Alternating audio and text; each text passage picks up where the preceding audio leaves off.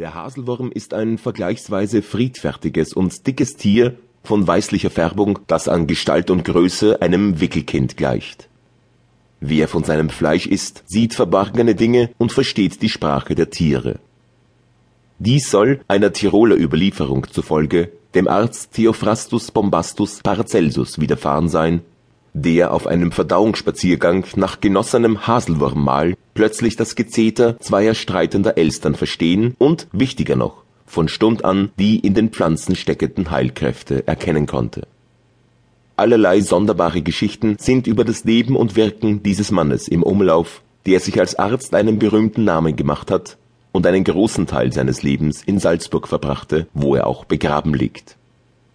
Sein Ruf drang weit über die Grenzen Salzburgs hinaus und von allen Seiten kamen Kranke und Leidende nach Salzburg, um bei ihm Rat und Hilfe zu finden.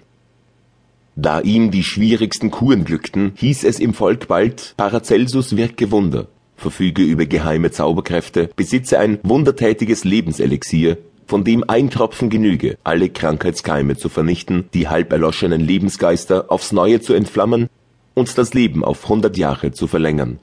Er könne Gold machen und verstehe die Sprache der Tiere und Pflanzen. Seine Feinde und Neider dagegen sagten ihm alles Üble nach und behaupteten sogar, er stehe mit dem Teufel im Bunde.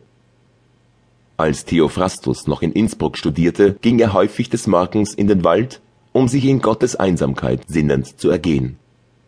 Wie er einmal so dahin wanderte, hörte er, ohne jemanden zu sehen, seinen Namen rufen. Wer ruft mich da? fragte er. Ich, erscholl es zur Antwort. Erlöse mich aus dieser Tanne, in der ich eingeschlossen bin. Wer ist dieses Ich? erkundigte sich Theophrast.